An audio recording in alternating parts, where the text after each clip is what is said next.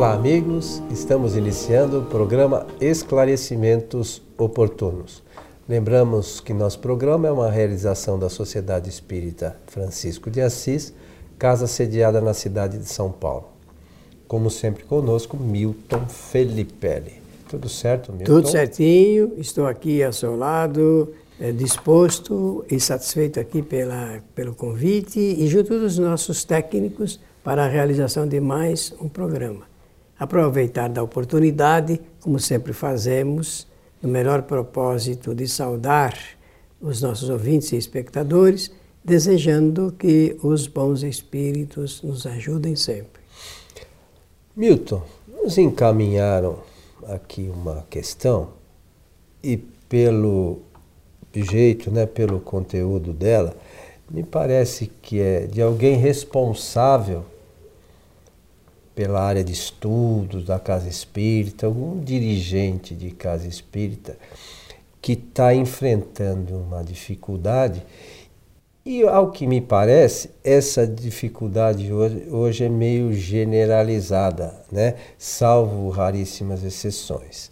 Mas ele diz o seguinte: Dirijo um pequeno grupo espírita e de tempos para cá temos dificuldade de formar novos médiuns, tendo em vista que alguns médios mais antigos desencarnaram. Como devo proceder? É uma questão que a gente aí, tendo contatos com outras casas espíritas, que é verdadeira. Eu acho que não só um pequeno grupo, como os grupos médios e até alguns grandes, têm tido dificuldades nesse sentido, né? Não sei qual é a sua visão. Vamos é, realmente é, para uh, refletir, analisar, sopesar, porque se, tra se trata de uma indagação de ordem prática, vivida, né? e muito boa. Então, primeiro agradecer a, a remessa dessa pergunta, dando chance para a realização de um programa exclusivamente. Bem, então vou lembrar, primeiramente, que Allan Kardec escreveu um capítulo do Livro dos Médios, capítulo de número 29, cuja destinação desse capítulo é exatamente a, a organização, o funcionamento e a direção de reuniões e de grupos espíritas. Então, tem lá das reuniões e tem das sociedades propriamente ditas, como ele eh, titulou. Então, dizer que isso passou pelas cogitações do mestre, né? cogitações do codificador. Então, o livro dos médios, nesse capítulo que eu salientei, é o ponto de referência para a abordagem desta matéria. É, o Coelho diz assim: parece que isso está de uma maneira generalizada, isto é, essa dificuldade apresentada, uhum. ela é geral. E é geral, sim. Agora, é, primeiramente, cuidar de que Allan Kardec faz realmente essa proposta de que os centros espíritas, as sociedades espíritas, os grupos espíritas sejam pequenos. Allan Kardec previu isso para o bom desempenho eh, da multiplicação dos ensinamentos da doutrina e da convivência entre os espíritas, que os grupos não sejam muito grandes, porque nós sabemos muito bem o que é realmente o tamanho das famílias. Uma, uma família pequena é mais fácil de conviver, do, a convivência é melhor do que uma família grande. São os problemas maiores, tudo sempre relacionado com os problemas. E esse é um fato, o fato de que, eh, ausentando o número daqueles que compõem um quadro de, de trabalhadores na mediunidade, se não houver uma sequência, uma formação, certamente o centro vai eh, rareando. É, eu vou, de início, Coelho, fazer uma, uma lembrança que é Kardec faz. Isso. E depois fazer, depois que você falar, também eu vou fazer alguns outros comentários. Kardec diz assim: será engano imaginar que num grupo espírita que não tenha nenhum médium, nada se possa fazer. Palavras textuais. Por quê? Porque não tendo nenhum médium, ainda assim o grupo espírita tem uma ótima oportunidade de estudar o Espiritismo, porque o objetivo principal do Centro Espírita é o estudo da doutrina espírita. A proposta do estudo é para qualificar os espíritas no melhor proceder, porque uh, o procedimento, o interrelacionamento, ele é melhor quando se tem o conhecimento qualitativo da doutrina espírita. Por que eu falei desta forma? Porque a doutrina dá uma qualidade, uma substância na vida de um indivíduo e de um grupo salutares. Se vive melhor, a gente olha o companheiro, nos olhos do companheiro, da companheira, olha exatamente com aquela qualidade é, do que o Espiritismo é capaz de dar, essa seiva voltada para o que será a sociedade humana no futuro. Então, é um engano imaginar que nada se possa fazer. Mas, claro que ele está perguntando como é que ele pode formar novos médios, visto que isso nós vamos falar depois que você fizer os seus comentários. É,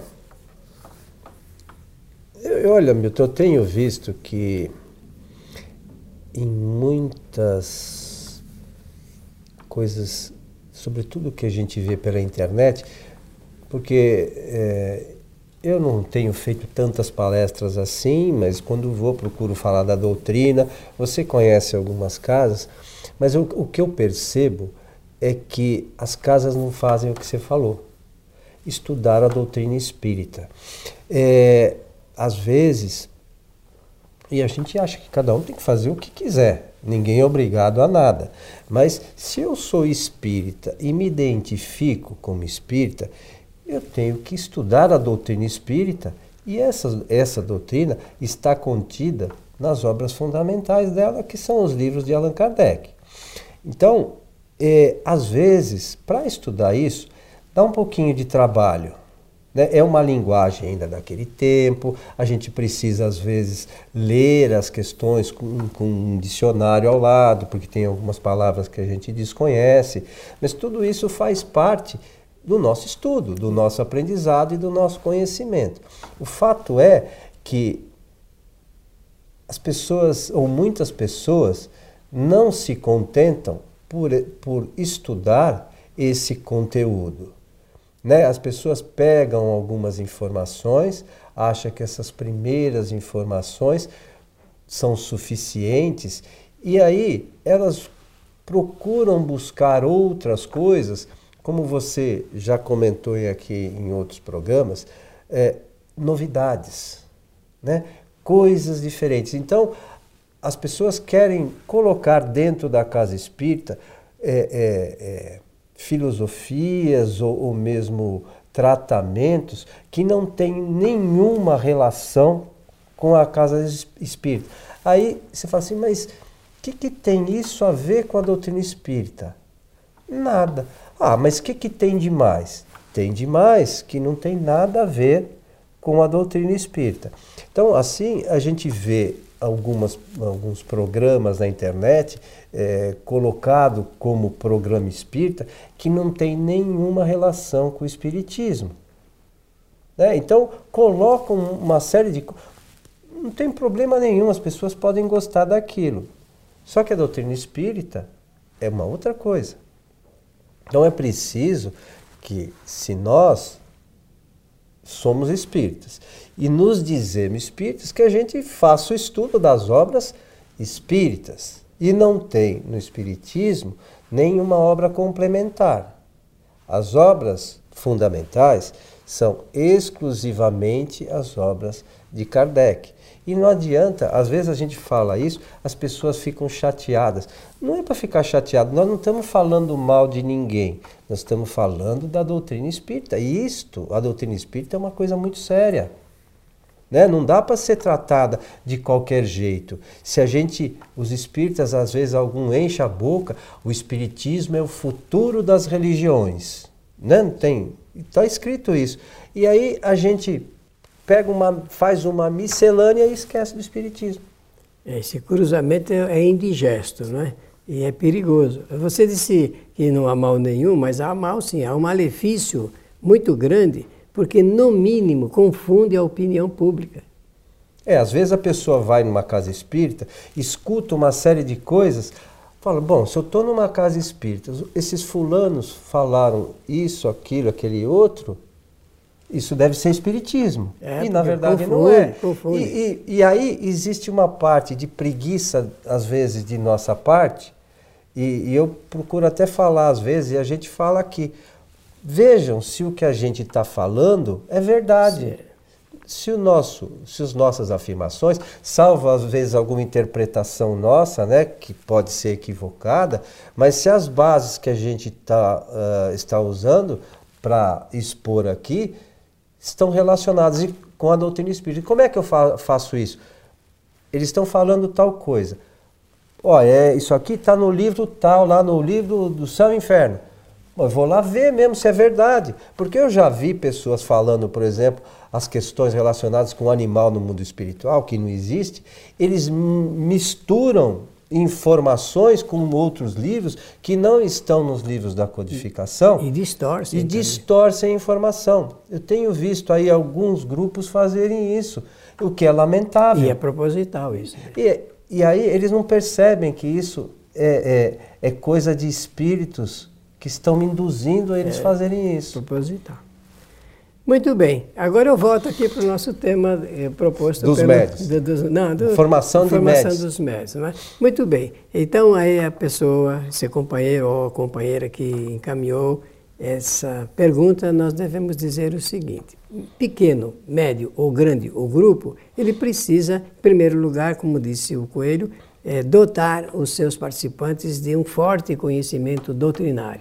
O, o, o centro espírita é responsável, tem essa responsabilidade de dotar todas as pessoas frequentadoras e participantes de um conhecimento doutrinário sólido. E isso só se faz fazendo o estudo é, sistematizado, sistemático, regular. Kardec usava a palavra regular do Espiritismo. Esse é o primeiro ponto.